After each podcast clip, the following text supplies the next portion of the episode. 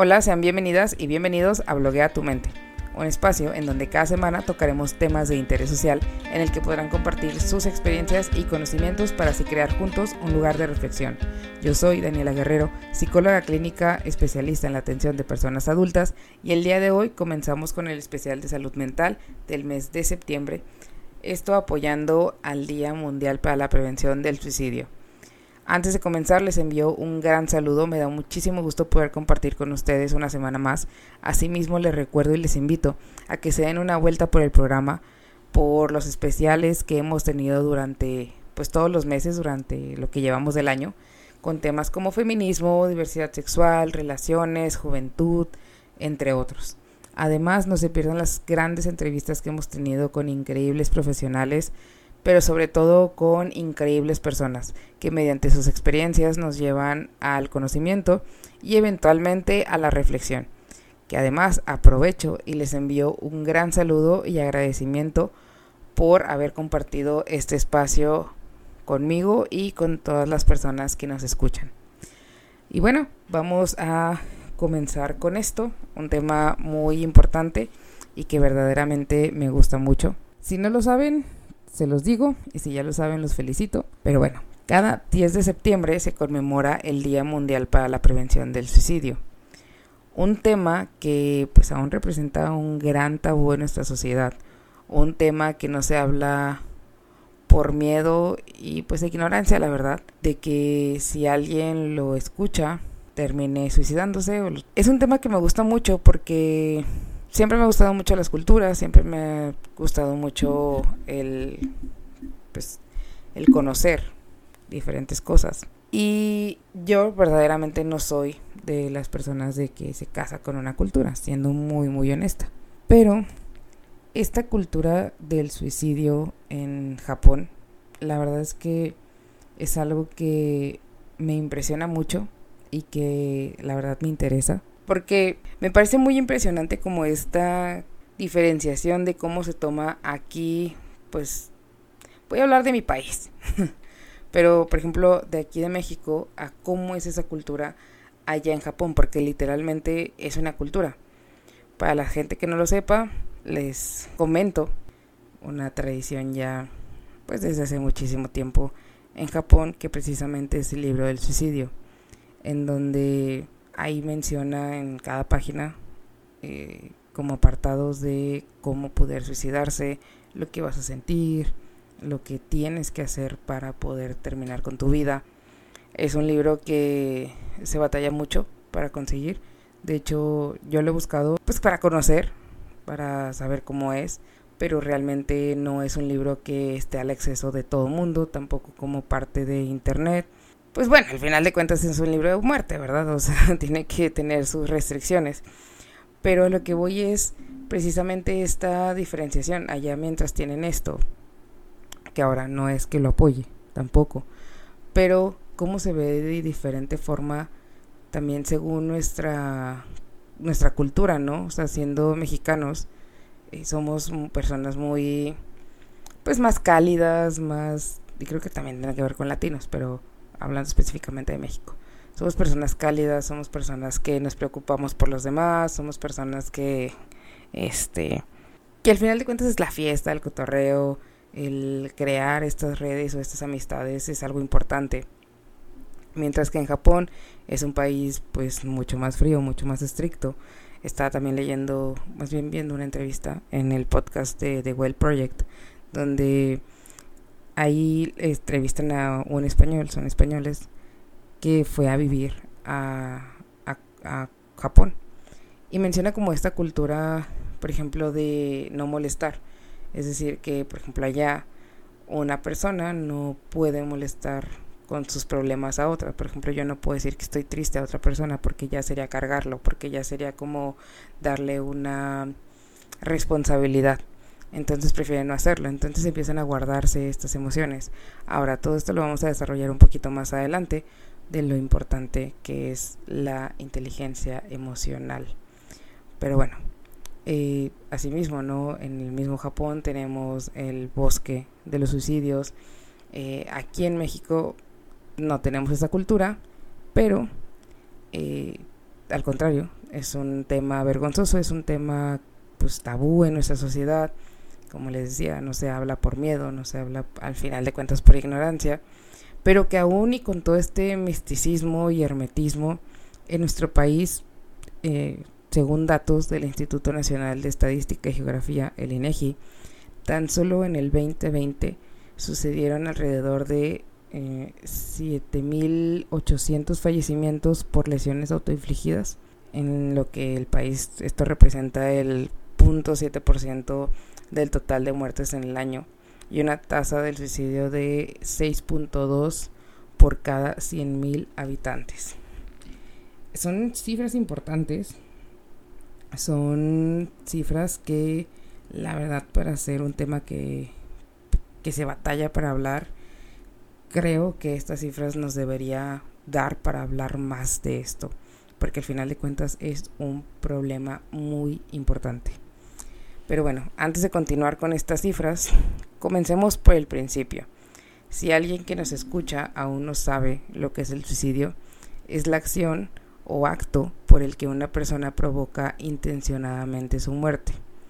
Ahora bien, les comentaba, no es un tema de hoy, a pesar de estas cifras, también pues mucho tiempo atrás ya existe el suicidio y de hecho, según investigaciones, la antigua Grecia es una de las primeras civilizaciones en abordar el suicidio como un problema.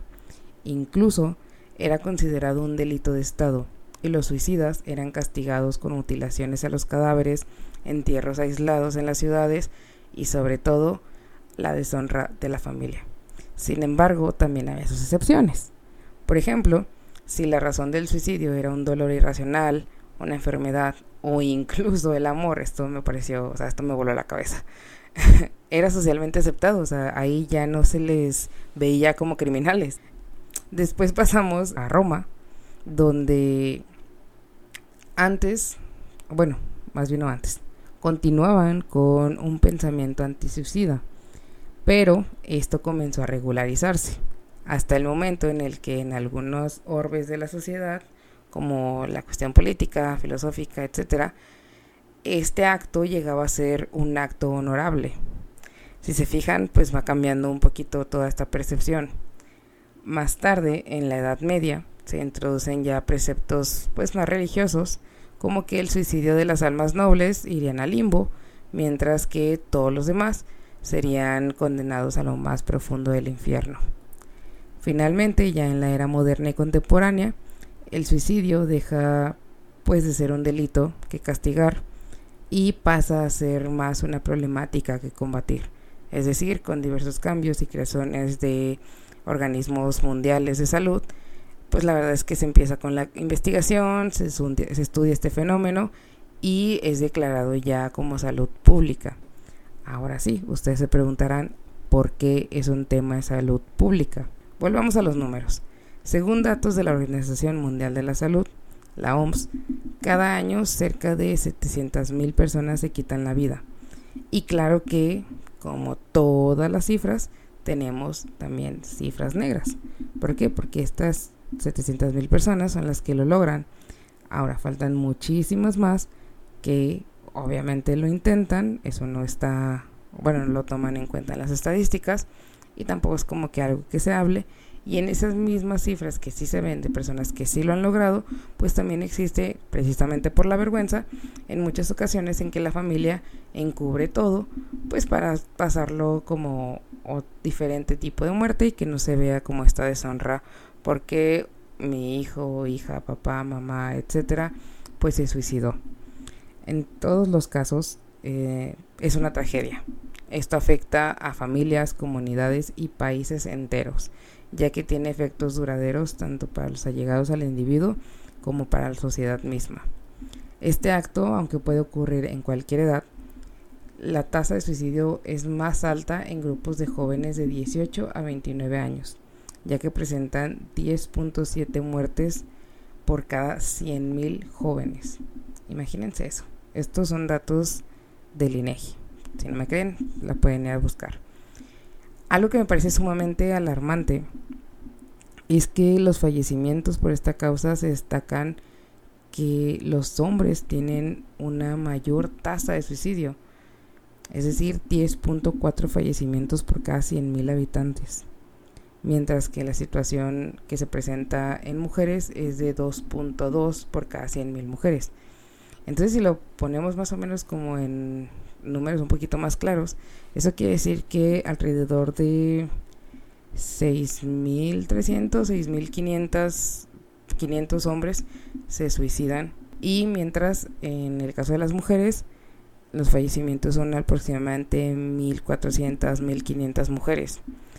Y quiero hacer aquí un paréntesis sumamente importante porque tenemos que resaltar la importancia de la inteligencia emocional, de la salud mental en niñas y niños, sobre todo en varones, ya que en muchas ocasiones por la misma educación machista se les enseña a no expresar sus emociones. Digo varones precisamente por estas cifras que acabamos de ver, pero también en mujeres. ¿Por qué? Porque las emociones eh, empezamos con, con comentarios como que si llora es cobarde, que no se puede mostrar débil ante la sociedad porque si no las otras personas se van a aprovechar o los van a juzgar. Y esto la verdad es que, digo, yo como terapeuta, cuando crece vemos hombres pues aparentemente fuertes, pero que llevan cargando penas y dolores desde la infancia o simplemente también vemos a un adulto siendo funcional, y lo hago entre comillas, que pues no encuentra placer, no encuentra sentido a la vida, porque dimensiona en que está llena de desgracias. ¿Por qué? Porque estas penas, estos dolores, los trae arrastrando. Y literalmente yo siempre pongo este ejemplo porque me parece muy bueno. Es como traer una mochila. O sea, realmente el cargar estas penas, en cargar estos dolores, en como llenar esta mochila de piedras. Algunas piedras son granitos de arena, algunas otras ya representan pues una piedra un poquito más grande. Hay otros acontecimientos que nos traen penas que son ladrillos, incluso bloques. Es decir, pues bueno, no es lo mismo el hecho de que voy a Soriana y no encuentro tomate, ah, pues es que perdí a un ser querido, ¿no? Pero todo eso de todas formas lo vamos guardando y lo vamos guardando y lo vamos guardando. En el mejor de los casos se rompe. ¿Por qué? Pues porque no aguanta todo el peso. Entonces cuando se rompe, se rompe de la manera espontánea y pues que todos esos dolores, todas esas eh, momentos, todas esas penas caen regadas, algunas salpican a otros, algunas golpean a otros, pero al final de cuentas, pues bueno, se libera la espalda. Pero si la mochila es sumamente buena, eh, pues yo creo que si no se rompe la mochila, se rompe la espalda de tanto cargar. Entonces, es bueno el identificar esto. ¿Por qué? Porque con la terapia, o incluso quitemos la terapia, que es algo muy importante, insisto, pero que es importante ir también sacando y evacuando la mochila. Dejemos de catalogar ahora sí que las, las emociones no son buenas, no son malas. Entendamos que las emociones son reacciones que todas y todos tenemos de manera innata. Si bien hay emociones como la alegría, el orgullo, la ternura, el amor, el interés, etcétera, que son placenteras, hay otras como el enojo, la tristeza, el miedo, el asco, que no nos causan placer y que al contrario incluso nos pueden causar un disgusto pero todas son necesarias y nos hace interactuar con nuestro ambiente y esto también nos hace funcionales en la sociedad. He escuchado también en muchas y creo que todo mundo esta cuestión de, ah, es que soy bipolar, ay, es que no, es que eres un ser humano. Yo puedo estar ahorita muy padre grabando esto, compartiendo con ustedes, salgo y me pasa, me atropellan, me muerde un perro, lo que sea. Claro que ya no voy a estar feliz, y en ese mismo momento, ya así, estoy enojado, estoy triste, me duele, bla, bla, bla, llega alguien y me cuenta un gran chiste, me puedo reír. O sea, eso no hace que tenga un trastorno mental. Al contrario, hace que pueda estar disfrutando los momentos en su debido tiempo, precisamente. Entonces, es importante no catalogarlas y no catalogarlas tampoco con los niños y niñas. Dejemos que cada uno y cada una viva el dolor que tenga que vivir, disfrute esos momentos de felicidad como los tenga que disfrutar.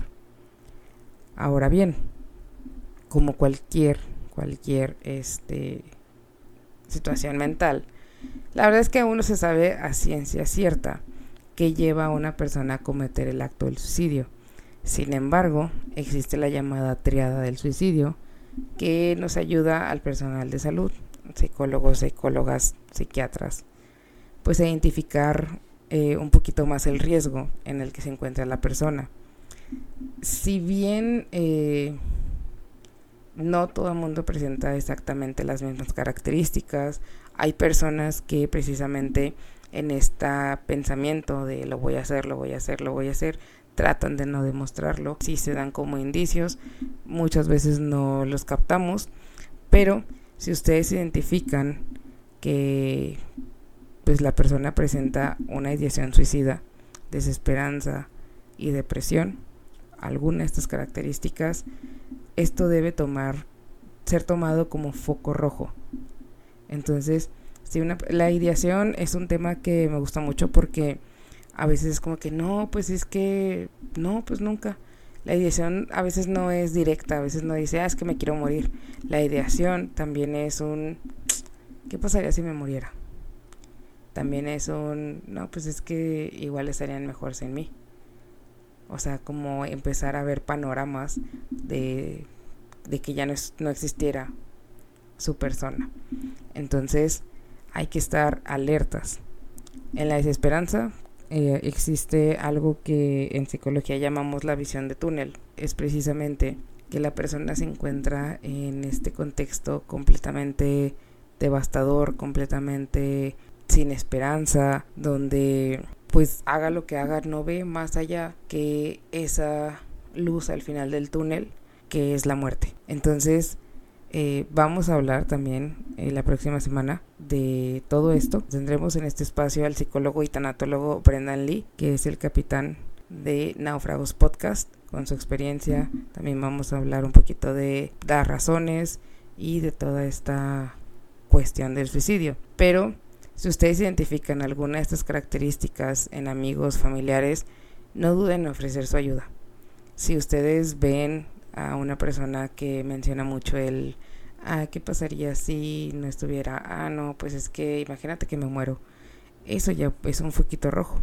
La desesperanza, pues no hay de quién me agarro, no tengo trabajo, es que pues no, mi familia no me apoya, es que no tengo amigos, o sea que no vean esta red de apoyo que tienen. Y la depresión creo que es una de las más fáciles, no como trastorno, sino pues podemos ver un poquito más estas indicios, ¿no? De, de mucha tristeza, deja de hacer cosas que, que antes le gustaban, eh, empieza a tomar menos ah, importancia a las demás personas o a las demás actividades, les cuesta levantarse, son a lo mejor un poquito más las conductas que las otras. Entonces, cualquiera de estas características, no duden en ofrecer su ayuda. Cuando alguien se nos acerque y nos comente una pena o un dolor que tengan, escuchen lo que nos comparte. No juzguen. Eh, los comentarios como que es que hay más gente que sufre, perdón, hay gente que sufre más que tú, no ayudan. No, la verdad es que no hacen que la pena se aminore, solo hace que la persona ya no lo comparta. Entonces va a ser más difícil para nosotras y nosotros el poder identificar el, si tiene alguna ideación, si tiene algún tipo de depresión, si tiene un problema. Entonces no hagamos esos comentarios, no hagamos comentarios como el échale ganas. Estoy segura que la persona está harta y cansada de echarle ganas. Simplemente que no puede más. Como les decía, la visión de túnel. La gente, la persona lo vive todo y lo ve todo oscuro y desesperanzador. Y lo único que ve al final del túnel como una solución es la muerte. Así que lo mejor es brindar la ayuda, eh, tu escucha, facilítenle la ayuda de un profesional, obviamente en cuanto a sus posibilidades. Y sobre todo, y creo que lo más importante que yo diría, acompáñenle en su proceso. Eso es sumamente importante. ¿Por qué? Porque en muchas ocasiones las personas ya no ven una red de apoyo, ya no ven un, un contexto bueno y sano para ellos, un contexto en donde se puedan expresar. Al final de cuentas, retomando este ejemplo de la mochila, no es lo mismo cargar la mochila de 20 kilos una sola persona que cargarla entre dos o cinco, ¿no? A cada uno le toca un poquito y nos podemos acompañar. Entonces, esténse al pendiente también en cuanto a sus posibilidades y en cuanto también a la posibilidad y al gusto de la otra persona. Me da pues muchísimo gusto haber llegado hasta aquí. No olviden seguirnos en todas nuestras redes sociales. Nos encuentran en Facebook como Bloga tu mente, en Instagram, TikTok y Kawaii como BTM-Psico al alcance. Háganos saber todos sus comentarios, experiencias y recomendaciones sobre los temas que les gustaría que habláramos. Y me voy con esta increíble frase. El suicidio es una solución permanente para un problema temporal.